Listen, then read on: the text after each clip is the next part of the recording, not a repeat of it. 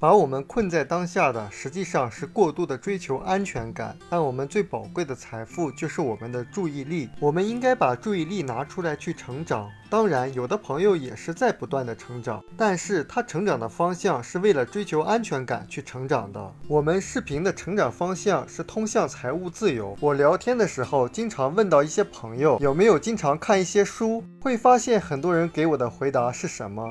会说他很忙，没有时间去看书，弄得我好像觉得自己有些游手好闲似的。实际上，最大的问题在哪？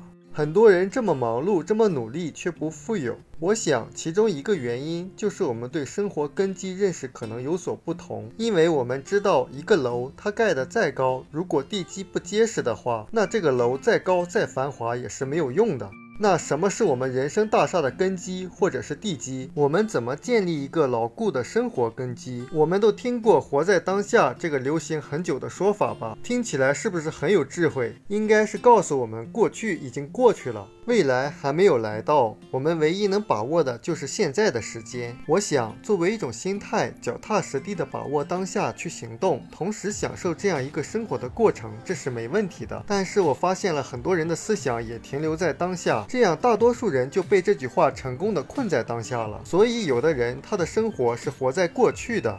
那你有没有可能盯着后视镜来驾驶前方？所以，我们也不可能盯着过去，然后实现更好的未来。有的人活在当下，他说我就信奉脚踏实地。但是，人怎么才能够真正的脚踏实地的行动？人当下的行动都是你坚信的未来指引的，否则的话，人们都会做着一些紧急的琐碎的事情。如果没有目标的话，人们就会把琐事当成要事来做，把小事当成大事来对待，所以弄得自己很忙碌。但是却会发现，在生活中却原地不动。所以，生活真正的根基是要活在未来。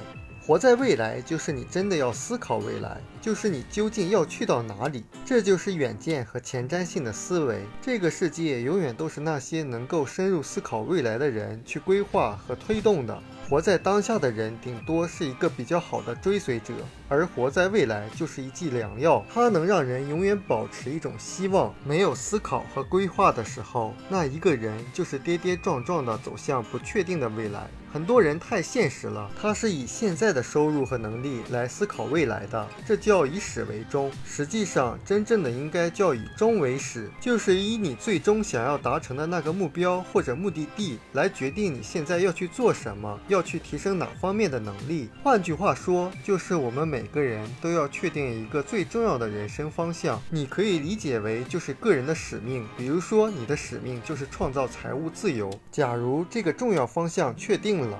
那它会直接影响我们现在的思维和行为，我们的关注点，我们成长的方向。所以，我们生活的根基应该是活在未来，然后脚踏实地。我们书友会希望用十五年时间带动一亿人读书，改变思维，思考致富，和一千个家庭共同实现财务自由。快来加入我们吧！